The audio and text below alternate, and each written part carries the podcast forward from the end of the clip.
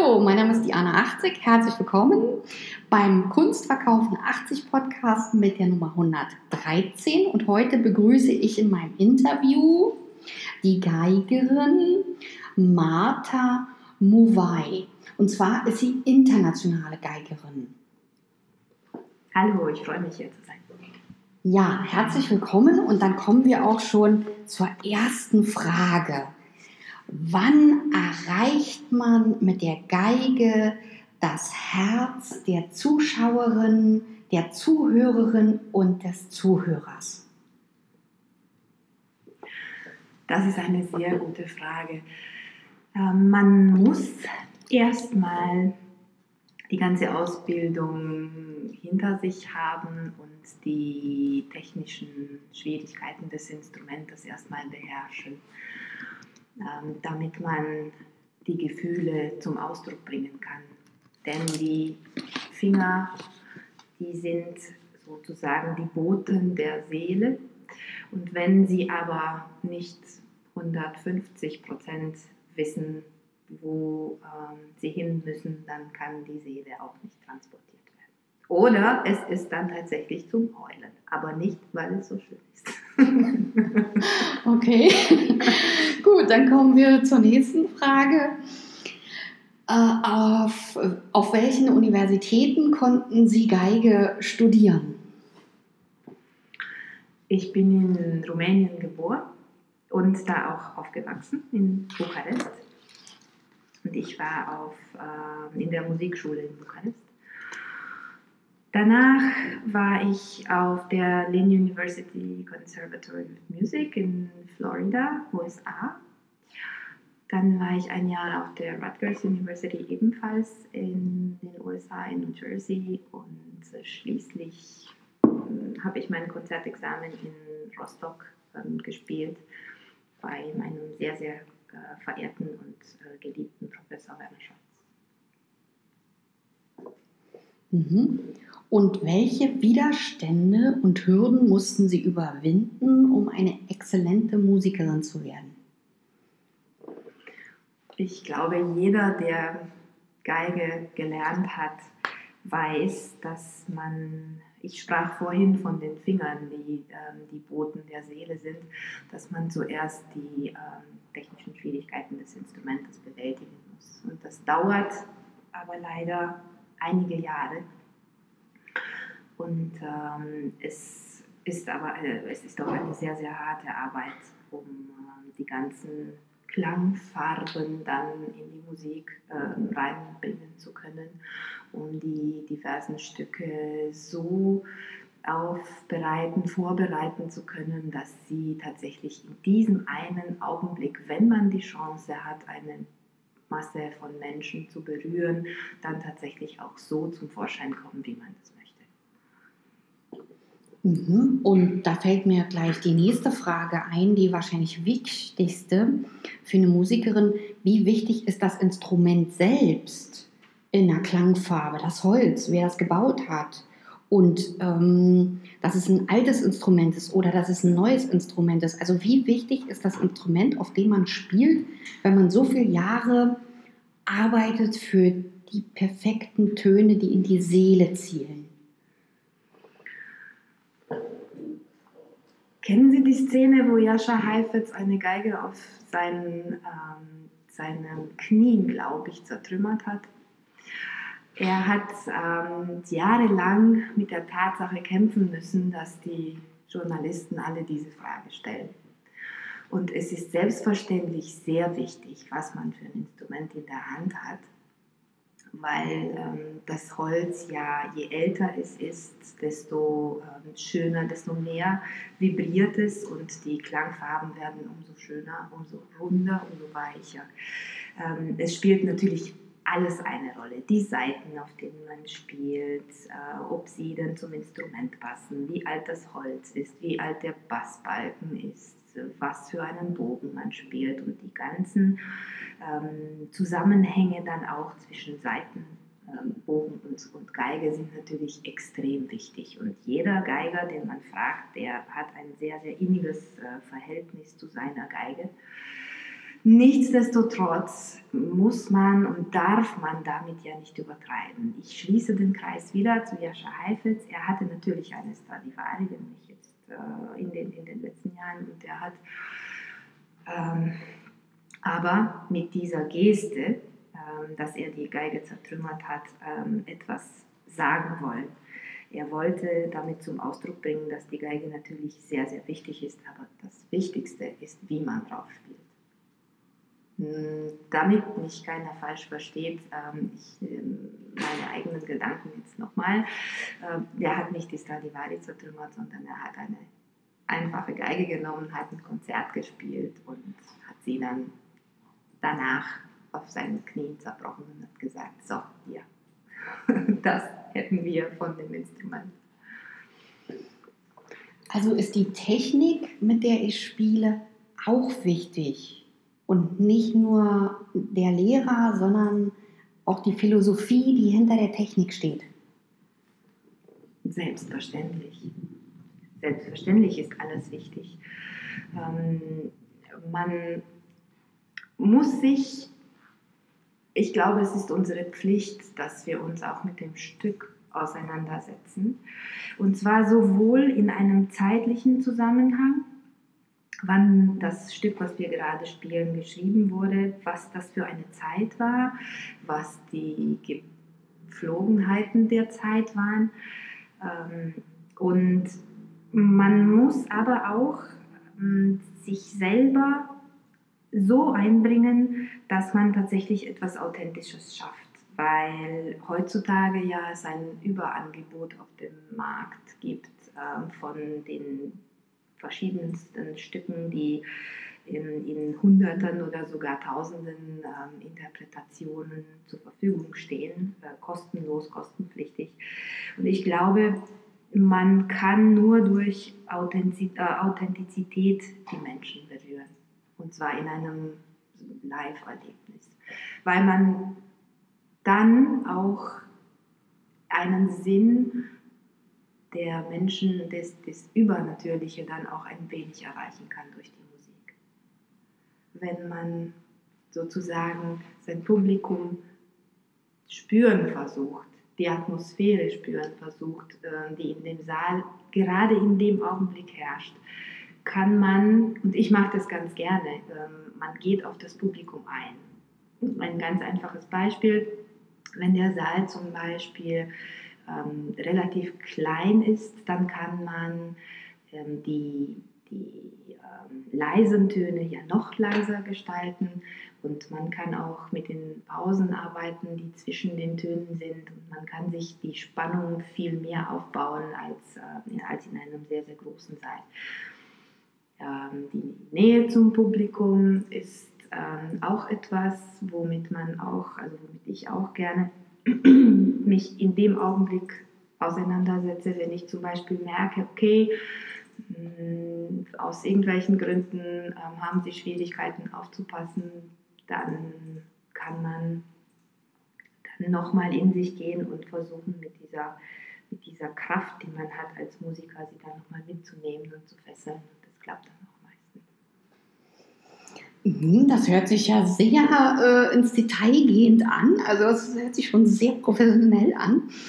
Äh, und da äh, schließe ich meine nächste Frage gleich an. Welche neuen Musikevents planen Sie denn? Und ähm, welche anderen Events, die nicht mit Musik zu tun haben? Ich äh, plane jetzt meine eigene Reihe und zwar heißt sie aus gegebenem Anlass Auftakt. Wir möchten einen Auftakt in ein völlig anderes Kulturerlebnis schaffen. Und zwar, ich sprach vorhin von der Nähe zum Publikum. Ich möchte aus der Klassik die, das Unnahbare ein wenig wegnehmen. Weil ich hatte ähm, sehr oft die Erfahrung, dass Menschen, die noch nie in einem Klassikkonzert waren, sich auch ein wenig davor zieren, dahin zu gehen, weil der Saal zu groß ist oder weil man sich in der Philharmonie zum Beispiel einen Anzug anziehen soll oder weil sie verschiedene Vorstellungen haben, die ähm, den, die klassische Musik als alte Größe so ein wenig fast staubig erscheinen lassen, ohne ähm, ins Pejorative zu gehen. Und ähm, ich habe die Erfahrung gemacht, dass, dass diese Menschen gerne ähm, in Veranstaltungen gehen, wo die Klassik zwar präsent ist, aber zerstückelt ein wenig ähm, und ähm, auf die einzelnen Sätze zum Beispiel der, des Musikstückes ähm, erstmal ähm, auseinandergenommen wird und vor jedem Satz oder vor, jeder, äh, vor jedem kürzeren Stück dann die Musiker selber etwas Interessantes über die Stücke sagen. Und wenn man so ein Publikum, welches kompletten Außenstehender ist, so auf dieser Linie mitnimmt, ähm, schafft man eine ganz, ganz andere Nähe und einen ganz interessanten Aspekt, was man in der Philharmonie zum Beispiel nicht sieht. Ein äh, Daniel Barenboim stellt sich nicht hin und sagt, äh, schaut mal, dieser Lauf, dieser eine Lauf, den möchte ich genau so spielen und zwar, weil ich heute Morgen die Idee hatte, dass der so gespielt werden soll. Sowas passiert nicht.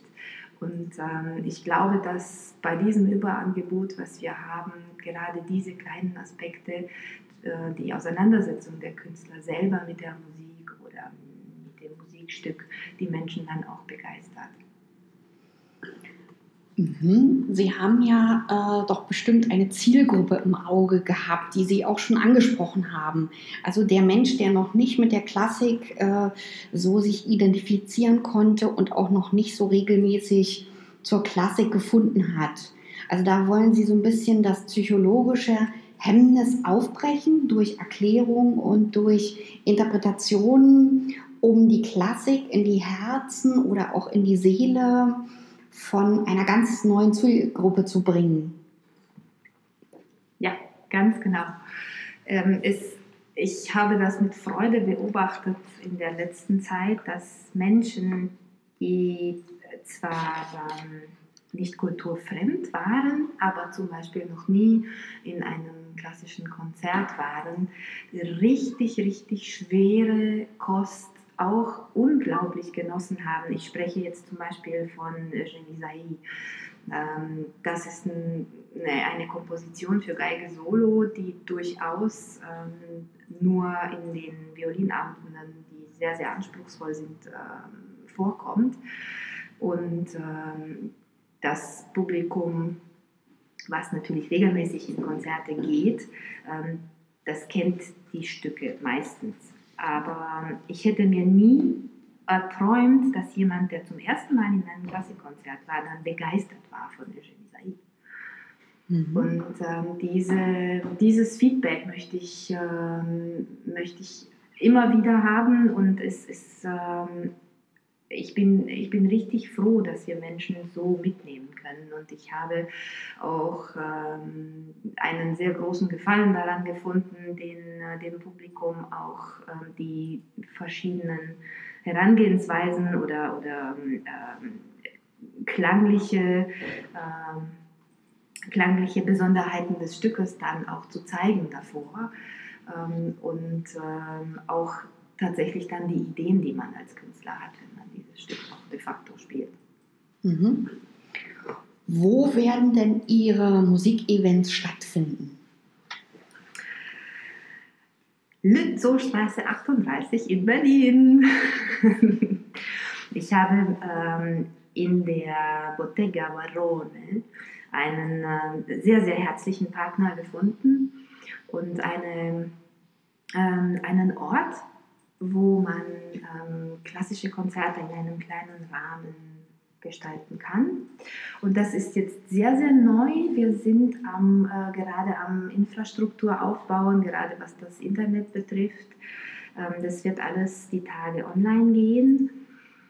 Ähm, und wir machen am 14. Mai um 19 Uhr eben hier in der Lützowstraße 38 in der Bottega Barone eine kleine Auftaktveranstaltung für den Auftakt, wo ich selber zwei kurze Stücke spielen werde und ich unseren Gästen ähm, erklären oder offenbaren werde, was meine Idee ist und was die Besonderheiten dieser Reihe dann sein werden. Ich hoffe, dass, äh, dass wir sehr, sehr vielen Menschen ein unvergessliches Erlebnis bieten können. Mhm. Ja, dann kommen wir zur nächsten Frage. Würden Sie denn jungen Menschen raten, ihre Träume alle umzusetzen oder sollen die lieber auf die Eltern hören, so nach dem Motto Sicherheit? Oder gibt es so einen Punkt, wo man weiß, dass man ähm, Künstlerin wird, dass man fasziniert ist von einem Instrument und man weiß, man muss der Sache folgen. Gibt es oder gab es so einen Moment für Sie? Natürlich würde ich jedem raten, ähm, seine Träume ähm, verwirklichen zu wollen. Selbstverständlich. Das ist doch der Sinn des Lebens. Und in meinem Leben war es nie die Frage, hat sich die Frage so nie gestellt, ob ich Musikerin werden möchte. Ich glaube, ich, da ich schon mit, mit 13 auf der Bühne stand und äh, mit Orchester gespielt habe, ähm, hatte ich, glaube ich, gar nicht die Gelegenheit, mir diese Frage anders zu stellen. Und ähm, es waren ja so viele Stunden Arbeit da drin und wenn man dann schon in jungen Jahren so viele Termine und Konzerte hat, dann stellt man sich, glaube ich, die Frage nicht. Aber ähm, Kunst und Kultur ist ja leider heutzutage etwas in Vergessenheit geraten, weil es nicht besonders lukrativ ist, beziehungsweise ja, man, man muss sehr, sehr, ähm, sehr kreativ sein oder ein sehr starkes Marketing oder Management ähm, im Hintergrund haben, damit man wirklich tatsächlich sehr, sehr gut davon leben kann. Und ähm, das ist natürlich jetzt die Schwierigkeit, die, die wir alle haben. Und ähm, da hat man das zum Beispiel leichter, wenn man sagt, okay, ich studiere jetzt beispielsweise Recht oder Medienkommunikation oder etwas, was, wo man danach ähm, angestellt sein kann und, und man seine Arbeit dann machen kann. Andererseits, wenn man tatsächlich Künstler ist oder Künstler werden möchte, dann, dann spürt man das.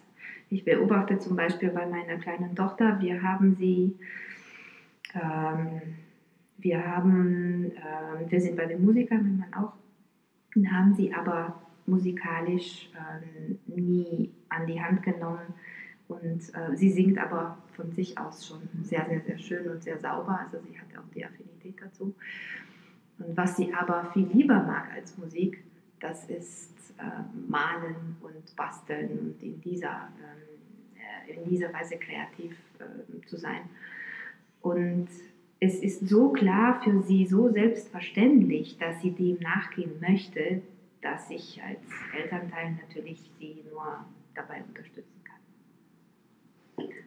Ja, alle Kunstrichtungen sind ja so ein bisschen mit, äh, ich sag mal, Übung verbunden und viel, viel Arbeit und in der Musik und in der Malerei, ausgerechnet in den zwei Disziplinen, geht ja nichts ohne Fleiß. Das heißt also, ähm, wenn man weiß von sich, man hat diesen Fleiß, sollte man ähm, die Chance ergreifen und sollte man dem Traum folgen? Sicher sollte man das. Ähm, und man sollte sich dann aber auch bewusst sein, dass, dass man die ganzen negativen Erlebnisse, die man hat, dann auch irgendwie verarbeiten muss. Weil Kunst und Musik, naja, Musik jetzt de facto nicht. Also ich habe das noch nie erlebt, dass, die, dass das Publikum nicht geklatscht hat, als ich gespielt habe. Aber in, ähm, bei, bei den Malern zum Beispiel muss man ja die, die langen Durststrecken ja auch ähm, irgendwie überbrücken, wenn man keine Bilder verkauft und dann ist man plötzlich nach 20 Jahren Millionär oder eben kann seine Miete nicht bezahlen und hat es, das, das hat eigentlich mit dem Wert der, der Kunst leider sehr, sehr wenig zu tun. Und das ist dann immer mit, mit einem gewissen Risiko verbunden. Ich hatte vorhin von, von Recht äh, gesprochen, wenn man halt ein Anwalt ist, dann ist man angestellt und dann ist gut. Ähm, dann kann man ähm, seinem Beruf. Okay, ähm, ja, im juristischen, äh, nach meinem Sachstand und Kenntnisstand ist es leider so, dass viele Anwälte äh, freiberuflich arbeiten und die müssen sich ja selber organisieren und die müssen auch ihre Mandanten selber akquirieren. Das heißt also, ehe die überhaupt die Mundpropaganda ähm, retournieren können, das heißt, ehe die wieder zu ihnen zurückkommt, vergeht natürlich diese Durststrecke auch bei den Anwälten. Und die haben das gleiche Problem wie die Musiker, wie die Maler und Malerinnen und Musikerinnen. Und vielleicht kann man das ja mit äh, einem äh, Kunstmarketing, was fundiert ist, ähm, vielleicht unterfüttern. Äh, Sie haben das Musikmarketing angesprochen, was ja auch ganz wichtig ist. Und ohne Musikmarketing geht es wahrscheinlich heute nicht mehr, oder? Was denken Sie? Ganz, ganz sicher geht es nicht. Und ähm, man muss auch gestehen, dass die Künstler unter uns, die ein sehr gutes Marketing haben, wahrscheinlich besser dran sind, auch wenn sie die Vorbereitung und das Können von den anderen gar nicht haben. Ich äh, werde jetzt keine Namen nennen, aber sicherlich äh, sind es auch unter Geiger einige, die ein sehr, sehr gutes Marketing haben und äh, leider sehr wenig können. Oh je, die gibt es ja in allen Berufen, oder? Gut. Ich sage ähm, keine Namen, habe ich gesagt. nein, nein, um Gottes Willen, das verlange ich gar nicht von Ihnen. Haben Sie noch einen äh, tollen Schlusssatz äh, für unsere Zuhörerinnen und Zuhörer, äh, wenn Sie als Geigerin spielen, was Sie auslösen wollen oder können, vielleicht in der Musik? Ähm, was kann die Musik äh, für die Seele des Menschen tun? Musik ist für die Seele wie, ich glaube, Salz im Essen. Man muss in der heutigen Zeit sich Zeit nehmen und ähm, aus diesem ganzen medialen Trubel sich zurückziehen und einfach wieder auf das Analoge, auf die ähm, live schönen Erlebnisse ähm, sich äh, einlassen. Und ich glaube, durch Musik kann man die innerste Seele der Menschen auch äh, berühren und ihnen dann tatsächlich ein, ein wenig Sicherheit und ein wenig Schönheit also wäre Musik auch eine geistige Nahrung, die wir einfach brauchen. Und ohne Musik wäre das Leben und ohne Malerei wahrscheinlich auch ein bisschen trist. Stehen wir Sie da richtig, ja? Ja, auf jeden Fall. Auf jeden Fall. Man darf ja nicht vergessen, ich habe das vorhin auch schon angesprochen. Wir sind, wir, wir laufen Gefahr, in einer virtuellen Welt zu leben, weil wenn man überlegt, wie viele Online-Plattformen es gibt und wo wir überhaupt nicht mehr authentisch sind. Ähm, seien wir doch ehrlich, wer postet auf Facebook ähm, das, was er wirklich ist? Man versucht immer besser, schöner, klüger zu sein, als äh, man in der normalen Welt äh, wäre, nur um die Menschen auf diesen sozialen Plattformen zu beeindrucken. Und das ist auch selbstverständlich, deswegen sind sie so gemacht und deswegen sind sie auch so erfolgreich. Aber ich glaube, man kann, man kann ruhig ähm, einen Schritt zurücktreten und ähm, sich tatsächlich mal ein bisschen mit sich selber ganz ehrlich äh, befassen und äh, in sich gehen und einfach mal ein, ähm, ich, ich habe es ja schon gesagt, ein analoges Erlebnis haben. Mhm. Ja, herzlichen Dank für diese tiefen Einblicke in die Musik und ins Geigenspiel und auch äh, zu dem Weg, wie Sie da hingekommen sind. Ich würde mich über Likes freuen, Abonnements meines Kanals und verschicken Sie auch bitte die ähm, Links von dieser Folge an Ihre Freunde, Bekannte und Verwandte, denn es könnte ja sein, dass da jemand zu so einem schönen Musikevent gehen möchte und einen analogen Kunstgenuss haben möchte. Ich bedanke mich bei meiner ähm, Musikerin, die heute Einblicke gegeben hat. Auf Wiedersehen und Tschüss. Ich bedanke mich auch. Tschüss.